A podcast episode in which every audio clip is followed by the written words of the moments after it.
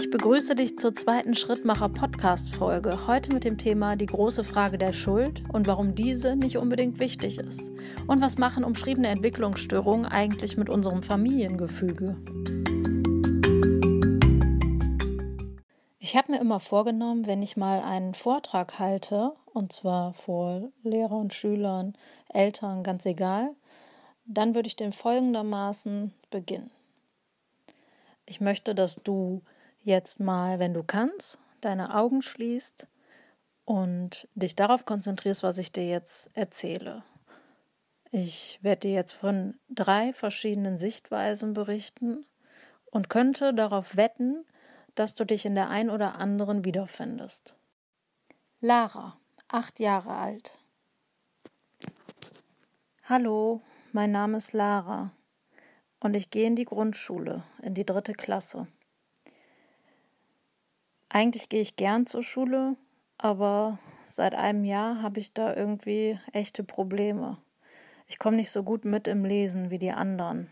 Und wenn ich drankomme, dann bin ich echt aufgeregt und ich habe immer Angst, dass die anderen lachen, weil ich dann zwischendurch in den Sätzen stocke. Manchmal verrutsche ich auch und dann weiß ich gar nicht mehr, wo ich bin.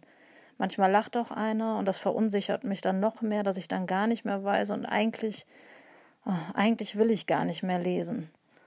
Ich übe auch zu Hause total viel und jeden Abend mit meiner Mama lese ich im Bett auch noch was, aber irgendwie wird es trotzdem nicht besser. Genauso geht es mir auch beim Schreiben. Bei Diktaten habe ich immer irgendwie 16 Fehler. Das macht mich fertig, ey, ganz ehrlich. Die anderen haben immer null Fehler oder fünf Fehler und ich komme dann mit 16 oder 20 Fehlern. Ich habe richtig Angst vor dem nächsten Diktat.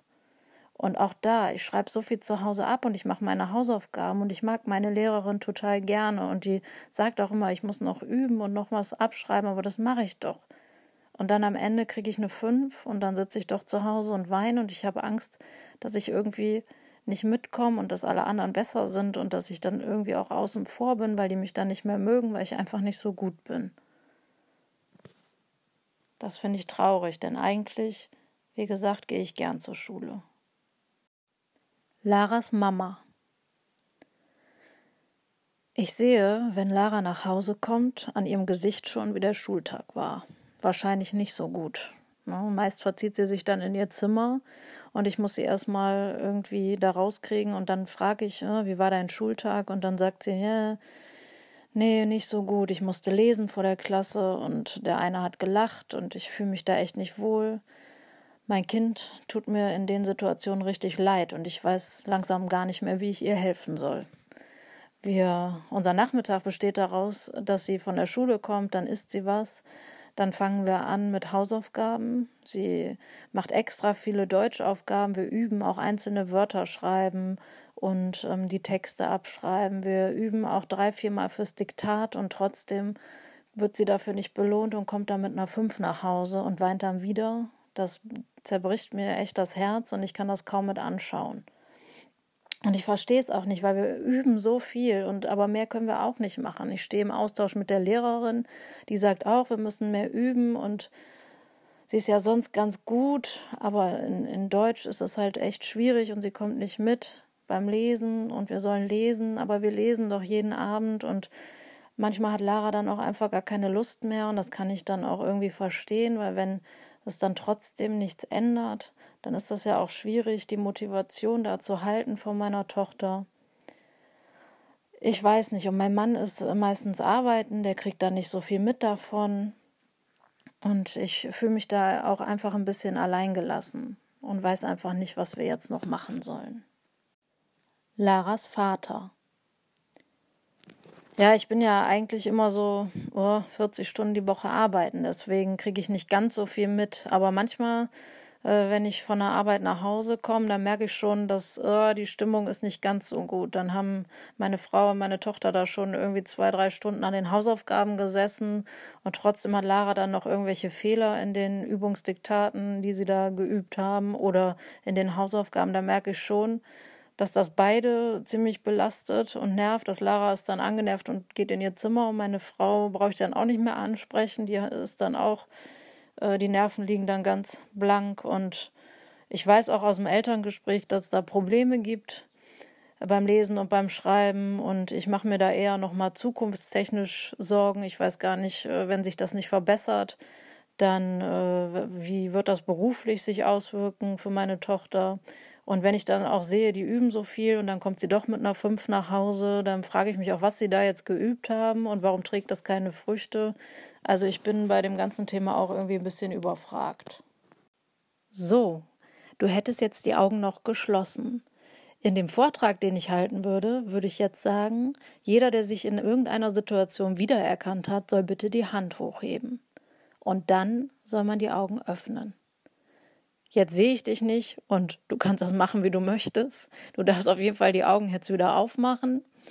Und ich könnte aber wirklich darauf wetten, vielleicht die ein oder andere Situation hast du wiedererkannt. Vielleicht betrifft es bei euch in der Familie nicht Deutsch und Lesen und Schreiben irgendwie, sondern was anderes. Vielleicht bist du auch eine Lehrerin oder eine Erzieherin, die sich da wieder erkannt hat.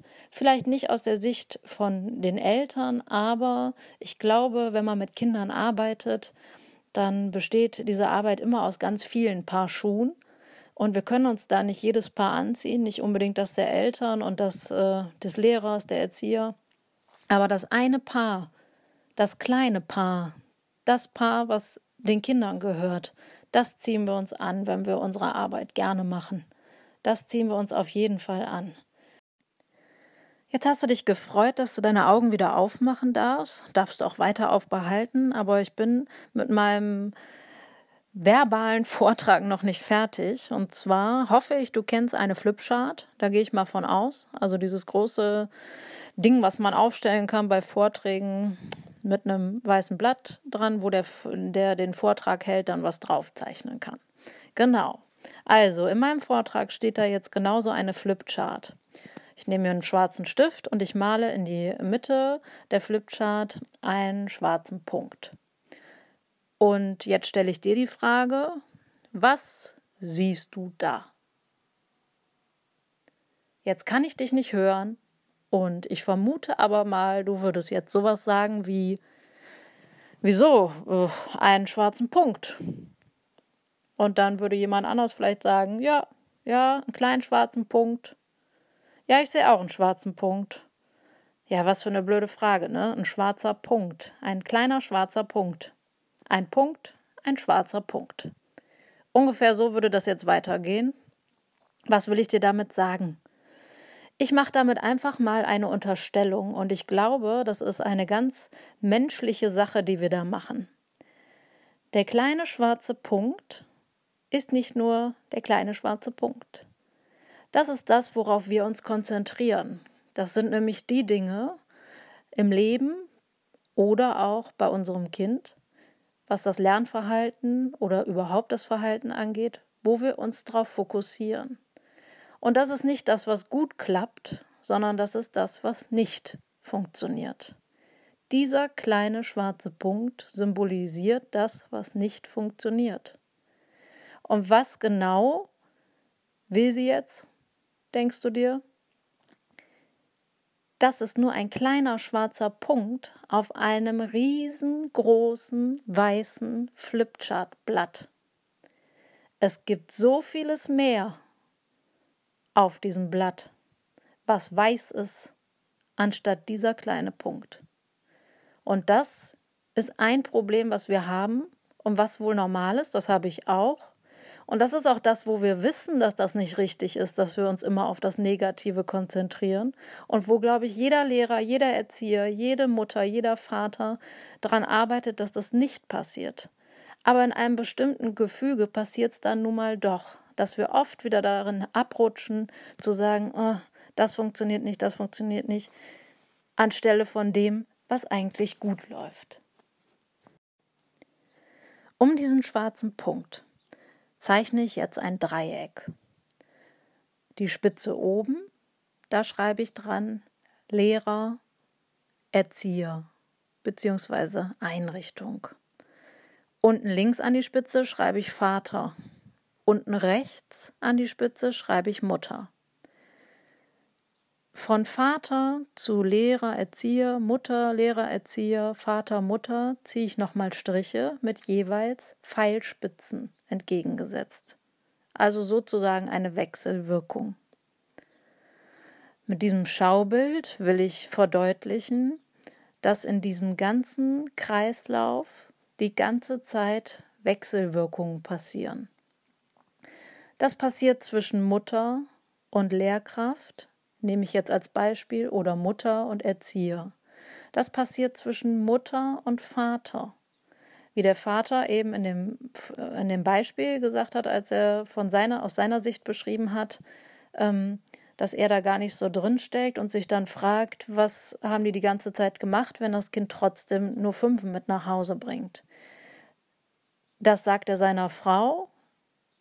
Sie fühlt sich alleingelassen. Das sorgt für Unmut zwischen den Eltern häufig. Das kann zu Streitereien führen. Zwischen Eltern und Lehrern, Eltern und Erziehern ist es nicht anders. Lehrer sagen, okay, das und das läuft nicht gut. Erzieher sagen, okay, das und das sind noch Probleme in der Entwicklung, die wir sehen. Und es ähm, kommt bei den Eltern aber so an, oh je, wir haben irgendwas falsch gemacht, da läuft irgendwie was nicht. Die streiten sich zu Hause, manchmal streitet man sich mit der Lehrkraft oder mit den Erziehern, weil man sich irgendwie falsch ausgedrückt hat oder man hat es falsch verstanden oder der Lehrer war nicht empathisch oder man selber ist sowieso bei dem Thema schon gereizt. Das ist eine absolute Wechselwirkung in absoluter Gegenseitigkeit. Und in diesem Dreieck, diesem Kreislauf, ist immer noch der schwarze Punkt. Und das ist das Kindergartenkind, unser Kind, das ist der Schüler und um den dreht sich alles. Und dieser Schüler, das Kind, das Kindergartenkind wird in diesem ganzen Kreislauf häufig vergessen. Wie es diesem Kind geht, denn das bekommt alles am Ende ab. Die Stimmung der Eltern, die Stimmung des Lehrers, die Stimmung, es merkt, wenn zwischen Lehrer und ähm, Eltern irgendwie was nicht, nicht richtig läuft oder wenn Mama zu Hause schimpft über die Lehrerin.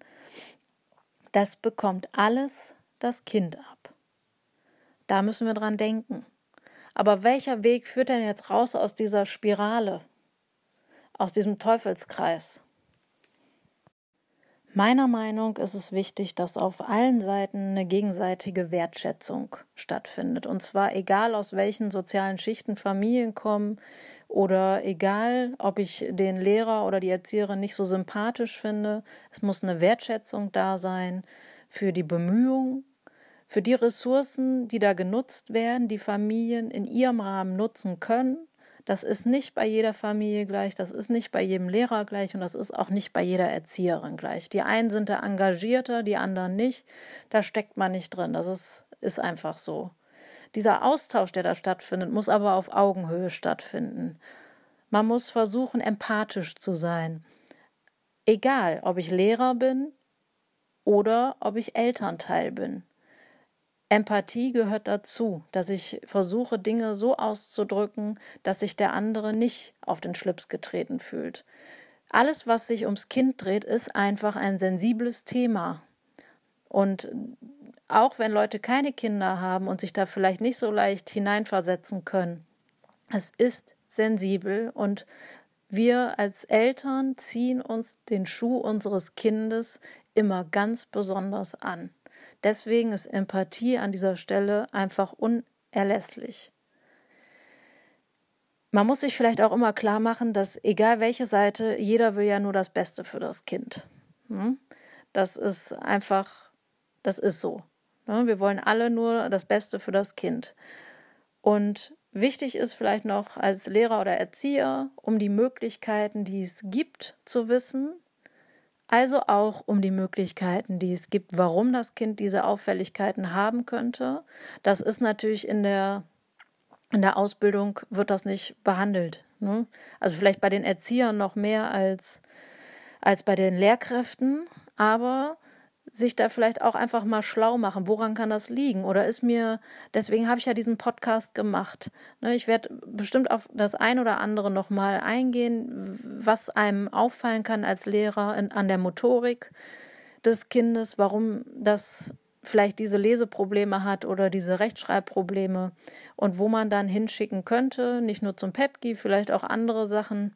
Einfach, dass man so ein Repertoire hat, was man den Eltern anbieten kann, damit die merken, okay, die Lehrkraft oder die Erzieherin, die machen sich auch Gedanken darum, wie es jetzt weitergehen könnte. Und ganz viel Betonung, und ich glaube, das machen wir alle auch schon in unseren Berufen, auf das Positive. Vergesst den schwarzen kleinen Punkt und denkt an das große Blatt. Das eine läuft nicht gut, aber es gibt so vieles mehr, was vielleicht gut läuft. Und das vor allen Dingen dem Kind rückmelden. Und auch in allen Gesprächen immer erst bitte das Positive sagen. Ne, dann sind wir Eltern vielleicht auch nicht direkt so angefasst. Und so als letztes und abschließend würde ich sagen, die Intelligenz und der Wert eines Kindes wird nicht an seinen schulischen Leistungen gemessen oder sichtbar, sondern an den Dingen, die es aus vollem Herzen und Interesse macht.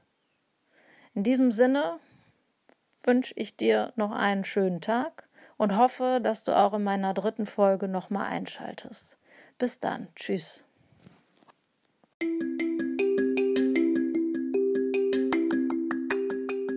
Bis zum nächsten Mal, ihr Schrittmacher. Tschüss.